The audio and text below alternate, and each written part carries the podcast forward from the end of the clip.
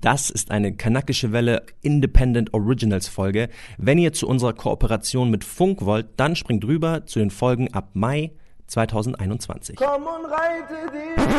Hallo liebe Hörer der Connection Welle, hier ist Marcel Nadim Aburakia und heute haben wir eine etwas andere Folge für euch. Wir waren zu Gast in der ARD Alpha Sendung Respekt und dafür war in unserem Podcast der Moderator der Sendung Rainer Maria Jilk und wir mit ihm über White Privilege gesprochen und mit ihm einen White Privilege Test gemacht am Vorbild von Zeit Online und BuzzFeed haben wir 38 Fragen zusammengestellt, die so ein bisschen überprüfen sollen, wie privilegiert ist denn dieser ältere weiße Mann. Wir haben uns selber auch auf die Probe gestellt. Und da kommt ihr ins Spiel. Ihr könnt das Ganze mitmachen. Einfach Stift kurz in die Hand nehmen, bei den Fragen mitgehen, für sich selbst beantworten und dann einfach uns eure Ergebnisse zuschicken. Ganz, ganz easy. Und schreibt auch direkt dazu, ob ihr gedacht hättet, dass ihr besser oder schlechter abschneidet. Ansonsten noch wichtiges, wichtiges Thema. Wie immer, Steady HQ, eure Möglichkeit, uns zu unterstützen. Wenn ihr 1, 2, 4, 7, 800.000 Euro habt, küsse insbesondere die Augen von Alla, Anna Maria, Wida, Peter, Janet, und Lilian. Das sind unsere Habibi Plus Mitglieder. Also wenn ihr auch die werden wollt, Steady HQ ist euer Weg, um das zu tun. Ansonsten, wie immer, Support auf Instagram und Twitter. Wir lieben euch, wir küssen eure Augen. Jetzt viel, viel Spaß bei der Folge. Nicht vergessen, eure Ergebnisse uns schicken. Bis dahin. Komm und reite dich.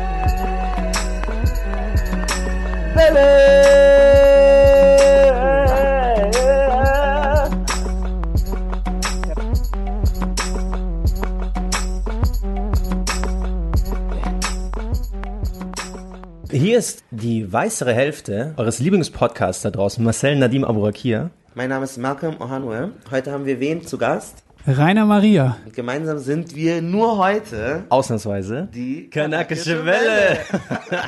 die Kanakische Welle ist der Podcast über kanakische, migrantische, ausländische Menschen mit Migrationshintergrund, People of Color Identität in ja. Deutschland, Österreich, Schweiz, Luxemburg, Namibia, überall, wo man Deutsch spricht. Alle, die uns verstehen. Deutsch versteht. All of, wir sind global. Wir sind global. Das sieht man tatsächlich in den Statistiken. Ja. Und heute möchten wir über, worüber wollen wir denn genau reden? Wir wollen über White Privilege reden. Und dazu müssen wir erstmal das kurz definieren und dann werden wir auch mit dir das Quiz machen. Du bist schon so ganz ungeduldig wahrscheinlich. hey, das ist eure Show. Ja? Das ist meine Show und das ist eure Show. Alles gut. Ja, White Privilege. Bevor wir über White Privilege reden, müssen wir erstmal über den Begriff Weiß reden. Was ist Weiß für dich eigentlich? Ja, die Hautfarbe halt. Also Aber wie über die du den weißen Menschen definieren? Jemand, der weiße Hautfarbe hat. Ganz einfach? So einfach ist es nämlich nicht. Ich habe eine Autorin gefunden, Apana Aisha, die sagt, dass Weiß gar nicht zwangsläufig was mit Hautfarbe zu tun hat, sondern es geht eher um die privilegierte Position in einem rassistischen System. Würdest du jetzt immer noch sagen, du bist weiß? Ich denke mal ja, klar. Also ich, ich finde, das ist, das ist schon eine spannende Diskussion. Ich glaube, wo sie da zum Beispiel konkret die Trennlinie machen würde, ist, es gibt Leute, die sagen, du könntest so aussehen, wie du aussiehst, aber wenn du jetzt sagst, deine beiden Eltern sind aus dem Libanon oder so, dann wärst du für, laut ihrer Definition de facto dann nicht mehr weiß, weil du in dieser Gesellschaft nicht mehr privilegiert lebst, weil du in irgendeiner Form Diskriminierungserfahrungen machst. Für mich als schwarze Person, ich glaube, da unterscheiden wir beide uns auch, ja. finde ich, wenn du weiß aussiehst, bist du halt weiß, es ist mir dann egal, woher deine Eltern sind, weil die Leute können das dir ja nicht ähm, nachlesen. Du bist ja eigentlich auch, ihr, habt ja, ihr könnt ja mal die Hautfarbe vergleichen, ihr seid ja eigentlich beide weiß. No. Ja, klar. Okay, scheiße. du bist weißer als ich. Nein, nein, nein. Ich möchte auf dem Papier hier festhalten und in der Kamera, ich bin nicht weißer als du. Aber das ist ja White Passing im Endeffekt, also in meinem Fall zumindest. White Passing ist, wenn man also biracial ist, also die Eltern zwei verschiedene ähm, Hintergründe haben. Mein Papa ist zum Beispiel Palästinenser, aber viele lesen mich als weiß. Und das kann man sich auch zunutze machen. Und das ist ein Vorteil, den ich habe den andere wie Malcolm zum Beispiel nicht haben. So Malcolm kann man nicht als weiß lesen. Das würde nicht funktionieren. Mm. Würde sehr schwer fallen. Das ist auch ein spannender Punkt. Und tatsächlich ist es halt kontextabhängig. Ja. Also wenn ich zum Beispiel nach Nigeria gehe oder nach Kenia gehe, dann bin ich selbstverständlich weiß. Also das ist gar keine Debatte. Und wenn ich in Südafrika bin, dann wäre ich colored zum Beispiel. Mhm. Und wenn ich in Deutschland bin, dann bin ich schwarz. Aber dann gibt es Menschen wie du, die gehen eigentlich überall hin und sind weiß. Also das heißt, für manche Leute, die können so ein bisschen so, so flexibel und können das irgendwie so ein bisschen, das ist situationsbedingt und bei anderen Menschen ist das halt irgendwie nicht so. Hast du dir jemals bei dir selber über dein Weißsein Gedanken gemacht eigentlich so? Also als du aufgewachsen bist, wann hast du realisiert, ich bin weiß? Auch ganz spät, glaube ich, erst. Also ich, wenn man in Bayern groß wird, dann, dann kommt man ja auch erstmal gar nicht so viel mit anderen Hautfarben in Kontakt als Kind. Also zumindest damals in den, in den 80ern war das noch äh, viel seltener, glaube ich, als heute. Und ich habe mir da ganz lange überhaupt keine Gedanken gemacht. Mein erstes richtiges, bewusstes Erlebnis, wo ich feststellte, dass es komisch ist, wenn man weiß ist, äh, war, ich war in einer Reportagereise in Uganda und dann außerhalb von der Hauptstadt Kampala, irgendwo mitten in der Pampa in, in, in Lira, so ein kleiner Ort, gab es einen Club und äh, der einzige am Ort und da waren wir eine Gruppe von fünf Leuten aus Deutschland und drei sind nach Hause gegangen und irgendwann waren mein Kumpel und ich die einzigen zwei Weißen im Club mit 2000 Schwarzen. Es war überhaupt nicht, also alle friendly und alle total äh, fanden es lustig, aber so anders zu sein, also ganz offensichtlich nicht reinzupassen gerade hier, ähm, war für mich auf jeden Fall ein sehr interessantes. Also ich hatte keine Angst in dem Fall, weil es gab keine keine Situation in dem Sinn, aber es war krass. Warum? Sowas hatte ich bis dahin noch nie erlebt. Warum hast du jetzt gesagt, dass du keine Angst hattest? Ähm, weil jetzt in dem Zusammenhang auch mit, äh, dass du diskriminiert wurdest oder also dass du solche Erlebnisse hattest, wollte ich gleich ausnehmen, dass wir nicht diskriminiert wurden da mhm. oder dass wir, also ich meine, wir waren ganz offensichtlich nicht von da, das ist klar. Äh, und wir waren ja auch nur Gäste, also auch klar. War einfach nur komisch aufgrund des Faktes, der, des Fakts, dass ich weiß war. Das war sonst nicht komisch. Also das war, wir wurden nicht blöd angemacht oder hey, was wollt ihr hier so, sondern es war halt einfach nur, wir waren anders. Und das hatte ich bis dahin natürlich, also selbst wenn du in den USA als Weißer unterwegs bist, als Deutscher fällst du ja da nicht auf. Äußerlich nicht, genau, ja. Genau, ja. Das war keine Negativerfahrung, sondern bloß eine auffallende Erfahrung für mich, mal einer von zwei zu sein, die einfach komplett anders ist. Ich finde das total spannend, was äh, Rainer gesagt hat, weil du sagst, du warst einfach nur anders und viele Leute sagen, ja, aber wenn ich als Weißer in einem schwarzen Land bin, dann bin ich ja auch der Fremde und dann habe ich ja auch dieselben Erfahrungen und das ist halt überhaupt gar nicht vergleichbar. Da dreht man die Narrative weil, komplett. Weil um. nur weil du anders bist, heißt es ja nicht, dass du minderwertig bist oder schlechter bist als die Person. Und wenn ich als schwarze Person in einem weißen Land unterwegs bin, dann fühle ich mich nicht nur, hahaha, wie lustig, ich bin die ja einzige schwarze Person, sondern oh shit, ich habe das Gefühl, dass Menschen mich irgendwie als minderwertiger mhm. betrachten oder mir oder sich unwohl fühlen, wenn ich in der Nähe bin oder so. Und das finde ich eigentlich total wichtig, das mal festzuhalten, dass klar, es hat auch nichts immer nur mit Mehrheit oder Minderheit zu tun, mhm. weil in Südafrika ist ja auch die Minderheit sind weiß, aber trotzdem sind sie in einer privilegierten Position. Ja. Und ich glaube, das verstehen sehr viele Menschen gar nicht, dass es, weil sehr viele Leute sagen mal, na ja, aber wir sind ja alle so, wir, das ist in der Natur des Menschen, das ist unsere Psychologie, wir können das, wir unterscheiden. Man kann Trennlinien ziehen. Man mhm. kann auch sagen, du siehst so aus und du siehst so aus. Das ist aber total spannend. Erklär doch mal ganz kurz, wie war das Gefühl, als du in Nigeria warst und du dich weiß gefühlt hast und irgendwie erhaben oder besser? Geh mal auf das Gefühl drauf ein, weil das ja irgendwie sonst in deinem normalen Leben irgendwie offensichtlich nicht der Fall war. Oder ist Guck mal, wenn du, wenn du äh, in Nigeria unterwegs bist und die Leute denken, du bist weiß, weil du heller aussiehst oder irgendwie eine andere Gesichtszüge hast oder so, dann ist es nicht so, oh mein Gott, irgendein Ausländer, äh, ich traue dem nicht, ich will dem nicht einen Tisch in meinem Restaurant geben, sondern du, du gehst in irgendeine, irgendein Etablissement und die Person lässt dich einfach rein, ohne dich zu kontrollieren, ohne um herauszufinden, wer du bist. Sie stellt nicht mal irgendwie ein, die will keine Fragen stellen und wenn mhm. eine andere einheimisch aussehende Person da vorbeigeht, dann gibt's erstmal Sicherheitscheck. Und das merke ich eigentlich überall, dass du dich in irgendeiner Form, da ist jemand neben mir, der ist Professor Doktor so und so, macht tausendmal viel mehr Geld als ich. Ich wäre eigentlich gesellschaftlich vielleicht der Dreck unter seinen Fingernägeln. Aber weil ich weiß, oh, ich bin deutsch, ich bin weiß, ich bin westlich, fühle ich mich in irgendeiner Form so ebenbürtig besser. oder besser sogar. Ja. Mhm. Und da spüre ich einfach, wie allgegenwärtig dieses, dieses Überlegenheitsgefühl äh, von, von weißen Menschen einfach ist, auch wenn man es nicht will, weil wir alle durch dieses System in irgendeiner Form beeinflusst sind. Und natürlich gibt es auch zum Beispiel Anschauungen wie, also es gibt in China den Sinozentrismus, den chinesischen Mann an die Spitze stellt oder in der arabischen Welt gab es das auch. Aber durch die koloniale Geschichte und die Welt, in der wir jetzt leben, hat am Ende halt der weiße Mann der gewonnen. Weiße Mann Macht. Und der hat überall seine Flagge reingerammt. Und deswegen leben wir, ähm, leider sind wir durch diese Regeln halt geprägt. Und das war ja auch institutionell so. Also ja. äh, in Deutschland gab es so Besatzungsbabys Und damals mhm. ähm, hat, ähm, hat man auch, also in den USA wissen wir das ja, dass es Gesetze gab, die schwarzen und nicht weißen Menschen nicht erlaubt haben, dass man irgendwie Land kaufen kann. Und da war das institutionell verankert, dieses White Privilege. Bis zum Civil Rights Act 1964, ich muss auf meinen Spielblatt schauen. Ähm, dann wurden ja im Endeffekt alle gleichgestellt. Aber davor war es tatsächlich so, dass Schwarze im Recht weniger Rechte hatten als Weiße. Und daher kam auch der Begriff White Privilege, weil tatsächlich die Weißen halt mhm. halt privilegierter waren, mehr Möglichkeiten hatten, Privilegien hatten. Und es hat sich dann erst aufgelöst. Davor Davor war es gesetzlich festgeschrieben und dann war es nur noch gefühlt. Also es war eher psychisch, dieses White Privilege. Und das ist auch eher das, worüber wir mittlerweile eigentlich reden. Weil auch in Deutschland, wir haben eigentlich überall Gesetze, die für, für alle gleich sind, zumindest auf dem Papier. Aber gefühlt sind sie trotzdem Auslegungssache und gefühlt ist eben genau der Teil, wo wir reden wollen.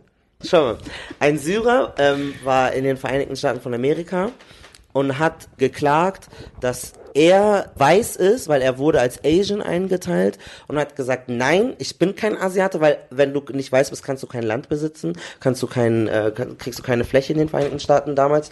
Und dann hat er zum Beispiel äh, erwirkt, dass ab jetzt arabische Menschen als äh, weiß klassifiziert werden in den Vereinigten Staaten. Und dann mhm. zeigt man, und das zeigt halt eigentlich auch so, wie willkürlich dieses Konstrukt ja. ähm, Rasse eigentlich ist und was damit einhergeht. Es ist total, das Konstrukt Rasse allein, das gefällt mir schon. Lass uns nur einmal ganz kurz, ja. White Privilege, so einfach, dass wir es einmal haben, die ja, Definition, dass jeder, der zuhört, irgendwie ja, eine genaue Vorstellung hat, um was es geht. White Privilege, über das wir jetzt sprechen wollen, sind gewisse Vorteile, die du im Leben hast, die du einfach nur hast auf der Grundlage dessen, dass du weiß bist. Man muss noch ein bisschen unterscheiden, White Privilege bedeutet nicht zwangsweise, dass man reich ist, das wäre Klassenprivileg, aber man muss auch dazu sagen, es geht oft einher oftmals sind eben genau die Vorteile, die Weiße haben, auch finanzielle Vorteile.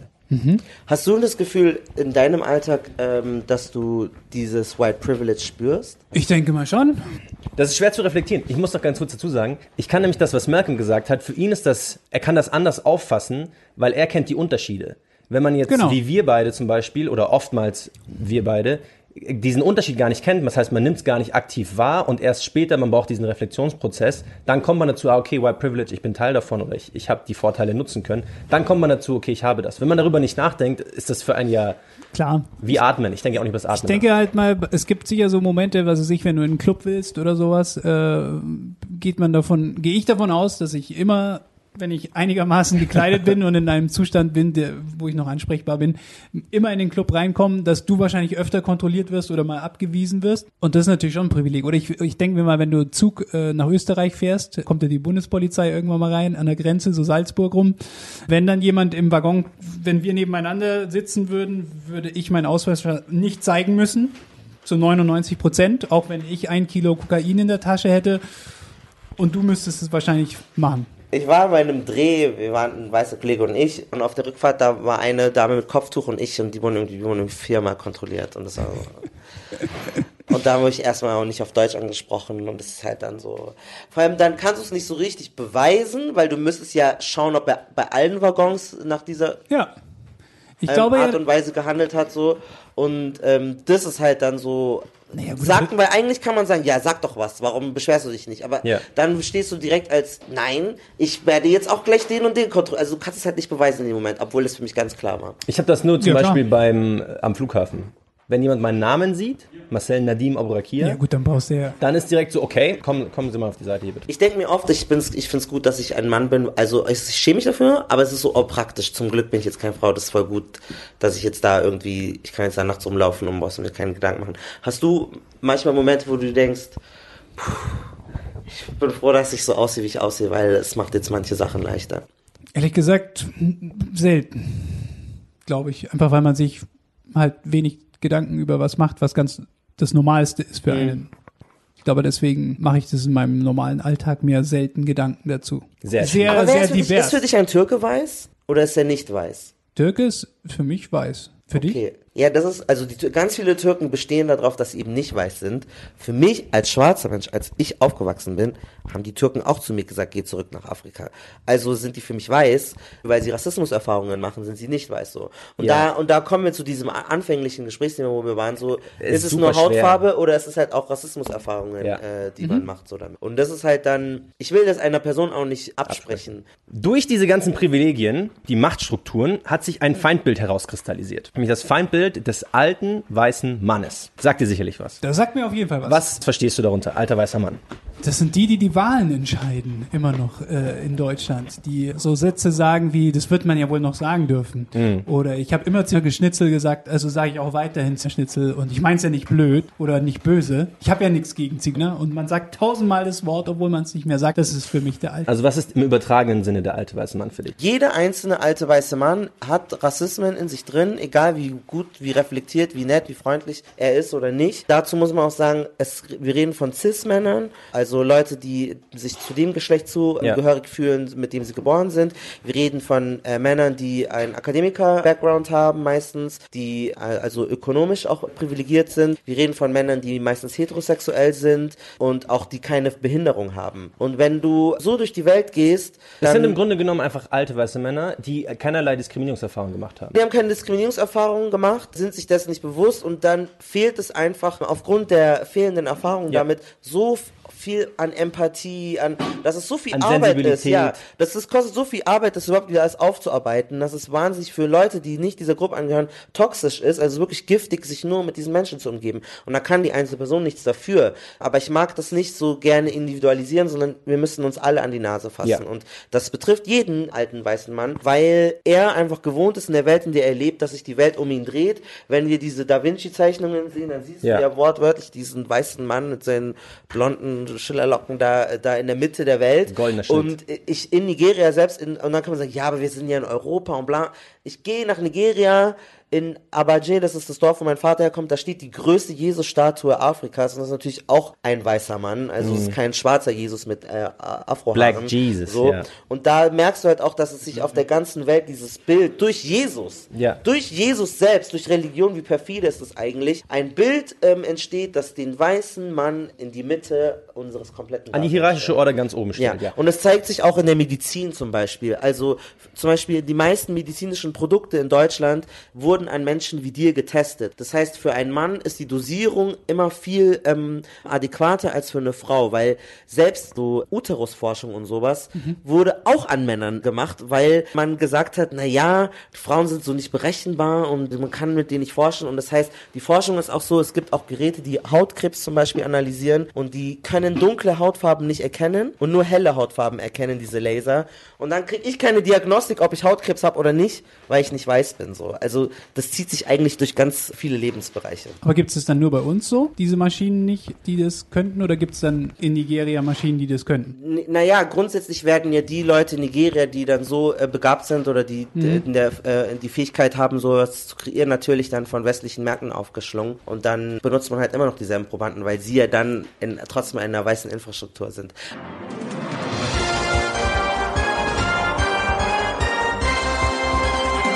So, wir machen den großen Privilegiencheck mit ähm, Super Allmann, Super Kartoffel, Rainer Maria Jilk. Bist du jetzt beleidigt, dass ich Kartoffel genannt habe? Überhaupt nicht. Ich habe ja mal Beef gehabt mit Bildchef Julian Reichel Ja. äh, wegen Kartoffel. Ich finde Kartoffel einen schönen Begriff. So, ich stelle jetzt die Fragen und du musst sie ehrlich mit Ja oder Nein beantworten. Und danach kriegst du dann so eine Art Punktzahl. Ich habe auch hier einen Stift und dann kann ich dir sagen, wie, wie privilegiert du bist oder nicht. Okay. Würdest du die Frage mit Ja beantworten? Ich bin weiß. Ja. So, schau mal. Ein Punkt kriegst du schon, einen Privilegienpunkt. Ich wurde noch nie auf einer Party gefragt, wo kommst du wirklich her? Nee, wurde ich noch nie gefragt. Hm, Zweiter Privilegienpunkt. Vielleicht kriegst du volle Punktzahl. Ich wurde noch nie mit einer rassistischen Bemerkung konfrontiert. Ist Kartoffel rassistisch? Dann wärst du jetzt gerade Fühlst du dich rassistisch? Du hast gerade gesagt, du Nein. fühlst dich rassistisch Nein. nicht beleidigt. Nein. Nein. Ich war nie die einzige Person meiner Ethnie in einem Raum. Ja, zu zweit. Habe ich ja erzählt vorhin. Aber die einzige Person? Nein. Okay, oh, kriegst du den. Hey, aber zwei Weiße unter 2000 ist auch nicht schlecht. Ich habe den Test nicht geschrieben, Bruder. Das ist der Test, wie er ist so. Ich komme auch ohne blonde Begleitung in die meisten Clubs. Echt, blonde Be Begleitung hilft? Äh, ja. Ja, ja, hä, natürlich. Das ist doch. Echt? Ich als Experte. Blonde weibliche Begleitung hilft. Ah ja, okay, alles klar. Blonde weibliche Begleitung. Man hat sich nie über meinen Akzent lustig gemacht. Ah doch, das kann man. Ich komme aus Augsburg. Das ist schon auch ein harter. Okay. Akzent, Aber ich habe ihn schnell abgelegt. Dann kriegst du den nicht. Diesen Punkt hast du, da hast du nicht. Äh, kein Fremder wollte je mein Haar berühren oder hat gefragt, ob es echt ist. Hm. Also, ja. Ja. Ich habe diese Äußerung nie gehört. Sie wurden zufällig für eine Zollkontrolle ausgewählt. Äh, ich bin heterosexuell. Ja? Ähm, ich wurde nie aufgrund, mir wurde nie aufgrund meiner Sexualität Gewalt angedroht. Ja. Wow, wow, wow. Highscore. Ich bin ein Mann. Ja. Ist das gut? Bist du ein Mann? Ja. Was macht dich zum Mann? Mein Penis? Es gibt auch Frauen, die haben einen Penis. Das stimmt. Aber trotzdem macht der mein Penis mich für mich persönlich zum Mann. Ansonsten wüsste ich jetzt nicht, was mich noch besonders männlich macht. Ich habe kein besonders geiles Auto. Ich habe also ich laufe jetzt auch nicht besonders breitbeinig durch die Gegend. Also, nee, Wenn aber auch eine schwierige Frage. Wenn es der Penis nicht hergibt. Nee. nee wenn, der, Pe- wenn der Penis nicht reicht.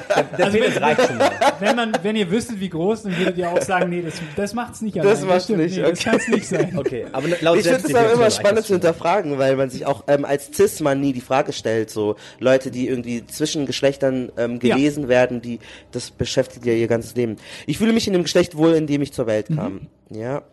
Ich wurde noch nie aufgrund meines Geschlechtes wurde mir eine Chance verwehrt. Ja, doch. Ich habe mal einen Job nicht bekommen, weil ich ein äh, Mann bin, glaube ich. Ich habe schon viele Castings gegen Frauen verloren, Ja. aber ich glaube nicht. Aber nicht, weil du ein Mann bist. Ja. Nee, nein, ich habe mal einen Job angeboten bekommen, weil ich ein Mann bin und dann konnte ich den nicht machen, weil ich einen Führerschein nicht hatte. Und dann musste er eine Frau nehmen. Das ist. Das war ein sexistischer Aber das hat ja. Also, das ist eine Männeraufgabe. Da nehme ich dich und dann habe ich ihn enttäuscht. Wir machen weiter mit dem Privilegiencheck. Das sind auch so ein bisschen intime Fragen, ehrlich ja, gesagt. was denn jetzt noch? Also ich finde, nur, nur wenn man sich wohlfühlt, ich finde es auch nicht so. Da Wir sind doch unter das, uns. Ja, wir sind unter uns, aber ich, ja. Ich wurde nie sexuell belästigt oder angegriffen. Ja. Okay. Und ich war sogar bei den Ministranten. Katholisch. Oh, wow. Ja. Da ist, glaube ich, Oh, wow. als Mann vielleicht nochmal gefährdet. Ja, eben. ja, das, Ja.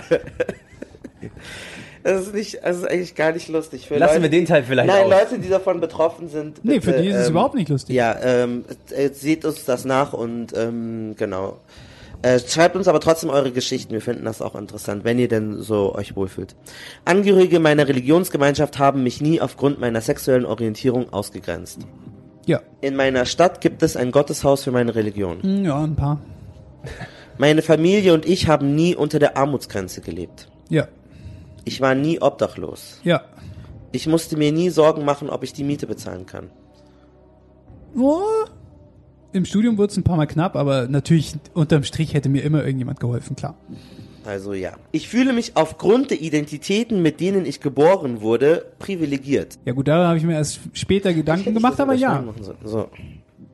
Guck mal, Fast volle Du Punktzahl, hast oder? gewonnen. am Ende hast du, Pi mal Daumen waren es 40 Fragen, sagen wir 40 Fragen, du hast 38 von 40 Privilegienpunkte. Also Also hast du gewonnen. ist schon ziemlich geil, oder? Ich glaube, ich kann jetzt aus dem Stegreif so sagen, sind vielleicht so 19 oder so. Ja? Oder weniger. Ich, tatsächlich, ich Was hatte glaubst mir, du vom ich habe mir, ich hab mir davor, also wir haben unsere, unsere Vorbereitung gemacht und Ja.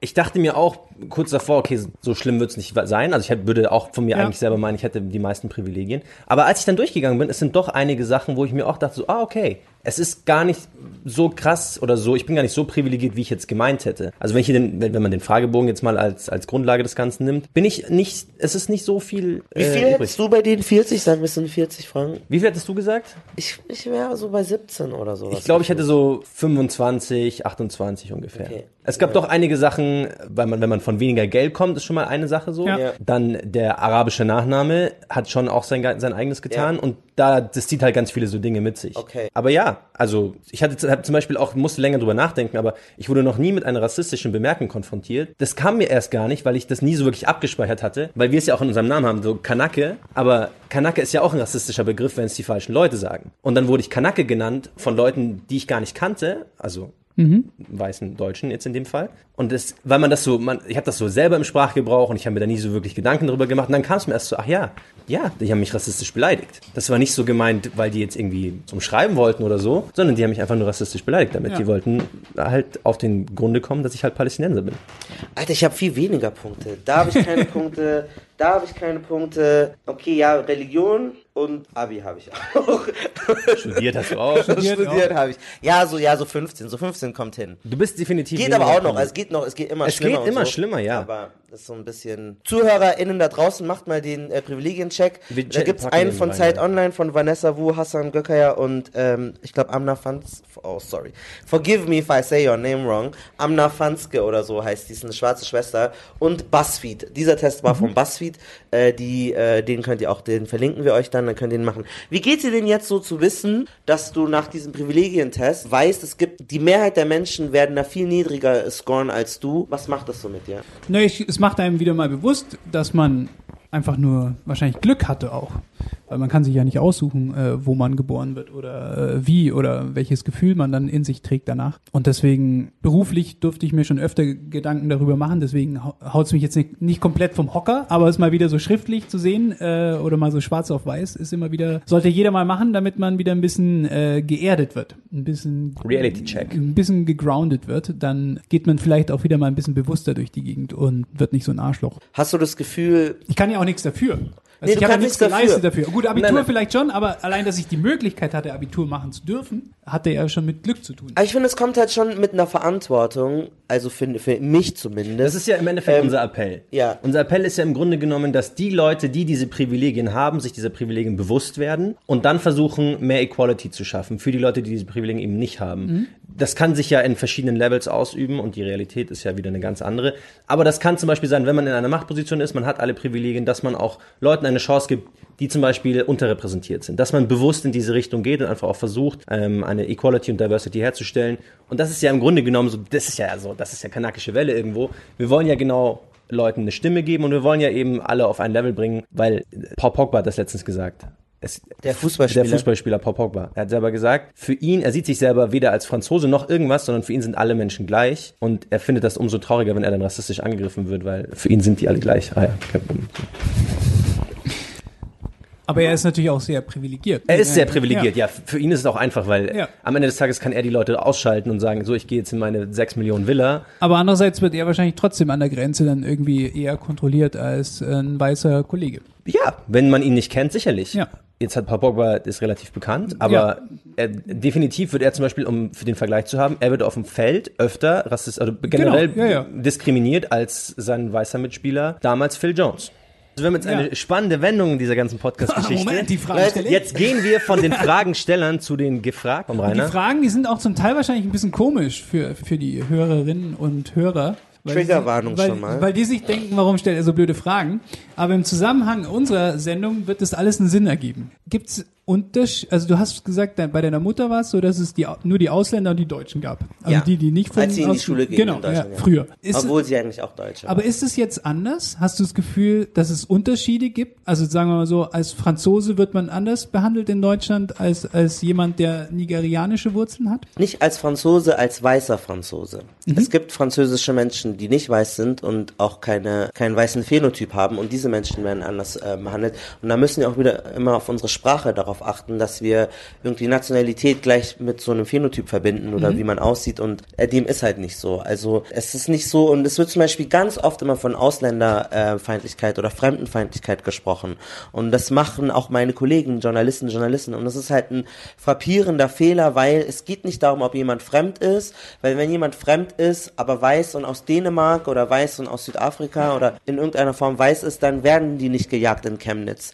Das sind Menschen wie ich, die schon seit seit mehreren Generationen teilweise hier leben, aber fremd aussehen, zu Fremden gemacht werden, zu Ausländern gemacht werden, die diese Diskriminierungserfahrungen machen. Und insofern ist das erstmal schon mal ganz wichtig, das klarzustellen ich finde schon, dass es Unterschiede gibt, wie, also, also es geht nicht darum, wie fremd du bist, sondern es geht darum, wie fremd du gelesen wirst von außen, wie fremd du gemacht wirst von äh, anderen Menschen. Und ja, und da kann ich genauso von hier sein und meine Großeltern von hier sein. Das spielt bei Locken oder schwarzer Haut einfach äh, nicht die große Rolle für viele Menschen. Wie ist es bei dir, Marcel? Ich habe mir das so ein bisschen selbst gebaut, glaube ich, weil ich meine arabische Identität verstärkt habe. Also die gab es ja immer, aber auch wieder meinen zweiten Namen, meinen Nachnamen mehr reingebracht, die, die Musik, das ganze Auftreten, Sprache, das alles habe ich unbewusst hinten angestellt, um dazugehören zu können, weil ich unterbewusst immer wusste, wenn ich das raushängen lasse, dann kann ich irgendwie nicht zu den Leuten dazugehören. So Münchner Vorstadt aufgewachsen, viele, sage ich jetzt mal, sehr privilegierte weiße Menschen dabei gewesen. Und wenn ich da halt mein wahres Ich irgendwo hätte raushängen lassen, ähm, hätte das nicht gepasst. Und deswegen habe ich das Ganze hinten angestellt. Und jetzt, wo ich das wieder verstärke, merke ich das auch ganz oft, dass die Leute, mit denen ich damals gut klargekommen bin, irgendwie ein Problem mit mir haben. Mhm. Und deswegen, ja, jetzt dieses Fremdsein spüre ich mehr als, als damals, wo ich mich halt angepasst habe. Aber das ist ja der Vorteil, den ich auch irgendwie immer hatte. Dadurch, dass ich halt auch eine, eine weiße Mutter habe. Mhm. Ich konnte immer diese Person sein. Ich konnte diese, diese Rolle spielen und es hat gut funktioniert und ja. da war ich einer von den Leuten. Ich habe immer für mich selber eigentlich gewusst, das bist nicht du. Aber um dazu zu gehören, gerade im Teenage-Alter, macht man das eben, weil man auch kein, kein Außenseiter sein will.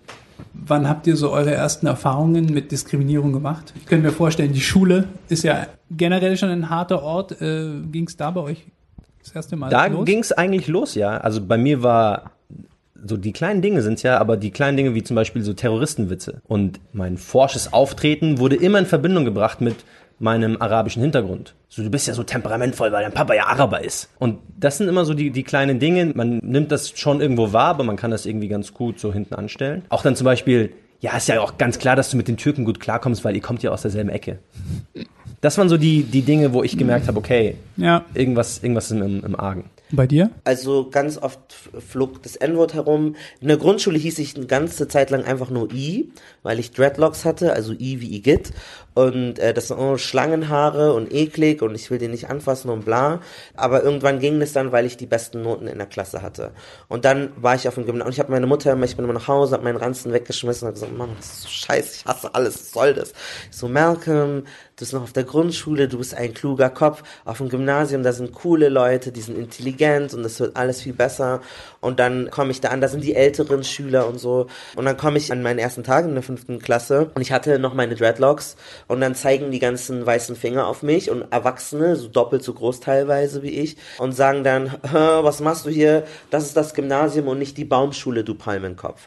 Und wenn das dein Einstieg ist irgendwie in die intellektuelle Elite deines Heimatlandes, dann ist das wahnsinnig ernüchternd, weil du dann merkst, okay, zum einen scheint es irgendwie ein Novum zu sein oder in irgendeiner Form besonders für dich zu sein, dass du dich in diesen Räumen befindest äh, und zum anderen wird sich lächerlich gemacht über die Art und Weise, wie deine Haare wachsen. In der Schule kommst du ständig damit in Verbindung. Das fängt auch damit an, wenn im Schulunterricht irgendwie von dem afrikanischen Kontinent gesprochen mhm. wird und tatsächlich hat mein Vater ein Haus in Lagos. Lagos ist die größte Stadt in Afrika und dann steht in dem Schulbuch drin irgendwie der, der Moloch der Welt oder sowas und dann hast du so ja. ganz eklige, widerliche Bilder von ganz viel Dreck weg und Menschen, die gar nicht wie Menschen aussehen, sondern wie irgendwelche Objekte, die keine eigene Handlungsfähigkeit haben und dann äh, verinnerlicht sich auch durch die Schule ganz schnell, aha, so sind schwarze Menschen, so sind afrikanische Menschen und damit also man möchte sich auch nicht nur damit äh, darüber definieren lassen, dass man irgendwie ein hilfebedürftiges Wesen irgendwo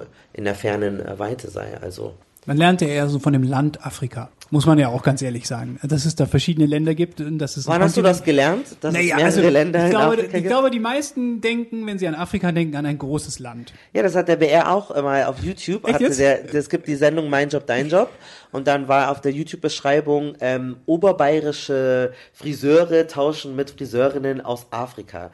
Und das haben die irgendwie bei vier Folgen gemacht. Und wenn es in andere Länder ging, USA, China, Indien oder so, Thailand, dann konnte man die Länder schreiben und dann habe ich die kritisieren müssen. Und das ist halt dann auch anstrengend ja. für mich als Journalist, als Moderator in einem Unternehmen zu arbeiten, wo man selber einfach nur als Autor diese Kämpfe kämpfen muss. Jetzt habt ihr über die ganzen Vorurteile gesprochen und die, die ähm, auch die Diskriminierung, die ihr erfahren musstet. Was macht denn das mit euch? Verändert euch das? Ist es, merkt ihr das? Also, was macht das mit euch? Das radikalisiert. Radikalisiert ist nicht in dem, in dem, in der negativen Konnotation, wie man es oft kennt, sondern eher so, dass ich viel härtere Grenzen ziehe, dass ich mir Dinge gar nicht mehr gefallen lasse, die Leute so flapsig sagen, weil sie glauben, die können es in ihrem Sprachgebrauch nutzen, sondern da ziehe ich auch zu Leuten, mit denen ich befreundet bin, harte Grenzen. Und wenn ich merke, dass die auch ihre eigene Sprache oder ihr eigenes Handeln nicht umstellen wollen, dann cutte ich die halt einfach. Die sind dann mhm. raus. Also ja. ich bin da mittlerweile rigoros. Wer sich mir nicht, oder wer sich, das ist ja nicht nur mir anpassen, sondern wer sich an unsere Gesellschaft nicht anpassen will und nicht einsieht, dass wir eine bunte Gesellschaft haben, dann bist du raus für mich. Dann will ich dich nämlich auch gar nicht in meiner Nähe haben. Und das meine ich mit radikal. Früher hätte ich mir das alles noch mehr gefallen lassen, aber mittlerweile bin ich da rigoros. Ja, das ist ein guter Punkt. Ich würde vielleicht sagen, politisieren anstatt radikalisieren. Ja. Also die bloße Existenz ist halt schon ein Politikum, egal wo du hingehst, egal was du machst. Man sieht sich in einer Position, wo man irgendwie Position zeigen muss. Aber das ist eigentlich auch ganz gut, weil du durch solche Erfahrungen viel lernst, empathisch zu sein, mhm. ähm, so Verständnis zu haben und auch immer, dass es ganz wichtig ist, ja, ich bin irgendwie von Rassismus betroffen, aber es gibt Menschen, die sind im Rollstuhl, es gibt Menschen, die haben psychische Krankheiten, es gibt Leute, die haben noch viel ärmere Eltern als man selbst und das kann man, diese Diskriminierungserfahrung kann man dann auch immer auf diese andere Gruppen projizieren und dann ist es ganz wichtig zum Beispiel als Mann nicht immer so viel Raum in einem Gespräch einzunehmen, mhm. auch mal zuzuhören, wenn du mit Frauen dich unterhältst, wenn jetzt sich zwei Frauen oder wenn Frauen sich unterhalten oder weibliche Menschen über ihre Menschen Menstruationsbeschwerden, ist deine Meinung so relevant? Musst du dann etwas dazu sagen, wenn andere Leute irgendwie über ihre Rassismuserfahrungen sprechen, die nicht deine sind, dass man dann auch nicht immer irgendwie 100 äh, Punkte dazu sagen muss und einfach zuhört. Und ich glaube, da hilft leider Diskriminierungserfahrung sehr, mhm. einfach empathischer zu sein und mehr Verständnis zu haben und auch ein besseres politisches Verständnis für Gesellschaft äh, zu haben. Weil es einfach eigentlich selbstverständlich sein sollte, dass wir irgendwie Mitgefühl und Einfühlsamkeit haben für Leute, die in irgendeiner Form weniger privilegiert sind als wir selbst. Habt ihr das Gefühl, dass es in der letzten Zeit, in den letzten Jahren schlimmer geworden ist oder besser geworden ist? Sehr schwer zu beantworten, weil wir uns auch in einer Blase bewegen, wo man dann, also mhm. oft das Gefühl bekommt, okay, es ist alles wunderbar, aber sobald man dann über den Tellerrand hinausschaut, sieht man Wahlergebnisse wie halt jetzt gerade in Sachsen und äh, Brandenburg, die einem dann doch irgendwie wieder das Gegenteil klar machen. Wenn ich jetzt davon ausgehe, dass jeder Vierte in dieser Region irgendwo irgendwie Rassismen wiederholen würde, dann denke ich mir, ist es schlimmer geworden, weil die Wahlergebnisse habe ich so zumindest nicht gesehen. Also das ist jetzt nur von Wahlergebnissen gesprochen.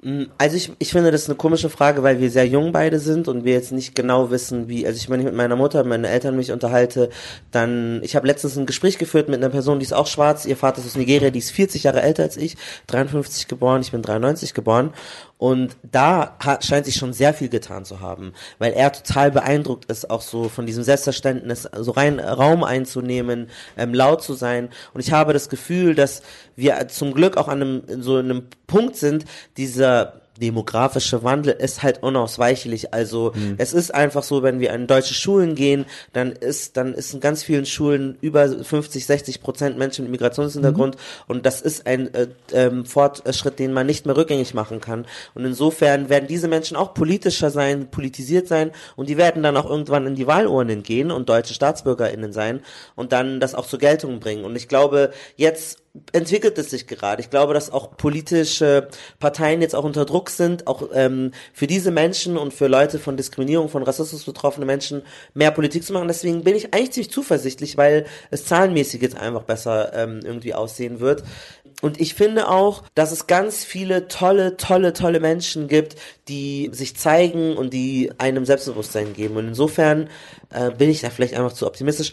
Das ist halt auch so aber ein das Trugschluss. Ist ja auch wieder aus unserer Blase gesprochen. Ja, aber ich finde, es ist so ein Trugschluss zu sagen, oh, es ist schlimmer geworden, weil die Leute jetzt rechter wählen. Die Leute hatten schon vorher eine rechte Gesinnung mhm. und die Leute haben auch schon vorher so gedacht und jetzt bringen die dies halt irgendwie zur Wahl und das Ergebnis ist da. Aber das romantisiert es irgendwie, aha, damals war ja noch alles toll und jetzt ist alles scheiße. Ich glaube, äh, das ist eigentlich genauso scheiße, nur jetzt siehst du es halt noch mehr. Da gebe ich dir ja recht, es aber jetzt was mehr. dann wieder dagegen sprechen, also nicht dagegen sprechen würde, ist aber was so ein Punkt ist, der mir wiederum sauer aufstößt, ist, wenn ich dann sehe, dass die gerade bei Wählern, die zwischen 18 und 24 sind, auch eine starke Wahlbeteiligung für eben diese rechtsextremen Parteien ist. Und dann denke ich mir, äh, gerade die jungen Leute, von denen ich eigentlich ausgehen würde, dass die da irgendwie mehr Affinität für, für Buntheit, sagen wir es mal so, haben, die wählen dann trotzdem irgendwie äh, rechtes, rechtes Lumpen.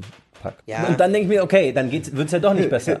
Also, weil wenn die alten Leute irgendwie in die Richtung wählen und die jungen Leute dann trotzdem irgendwo eine Affinität ja. dafür haben, so, dann muss ich irgendwo feststellen, nee, es wird nicht besser, sondern es ist, ja, jetzt gibt es halt eine Partei, die genau eben diese, die halt einen Deckmantel dafür gibt, aber dann ist ja im Endeffekt hat sich da nichts geändert, außer dass sie jetzt nicht mehr CDU, CSU wählen, sondern halt eben AfD. Ich glaube, für meine mentale Gesundheit zwinge ich mich einfach dazu, jetzt zu glauben, dass es geiler und toller wird, weil ich werde hier leben, meine Familie lebt hier und äh, man muss einfach damit klarkommen, dass wir wahnsinnig vielschichtig sind. Ähm, und wenn nicht, habe ich noch einen nigerianischen Pass, dann ziehe ich nach Afrika. Ich habe mich für die Green Card beworben. da bin ich ja weiß und privilegiert, das heißt, wenn es nicht besser wird, dann äh, hau ich ab nach Nigeria. Ich möchte auch optimistisch sein, deswegen hoffe ich, dass du recht hast einfach. Und du siehst es einfach nur zu, zu negativ. Aber ich, ich sehe genau die gleichen Punkte wie du und habe auch Angst. Ich, ich, spreche, Ja. ich, ich spreche nur aus, was ich Ja. gesehen habe. Leider. Ja, geht mir genauso.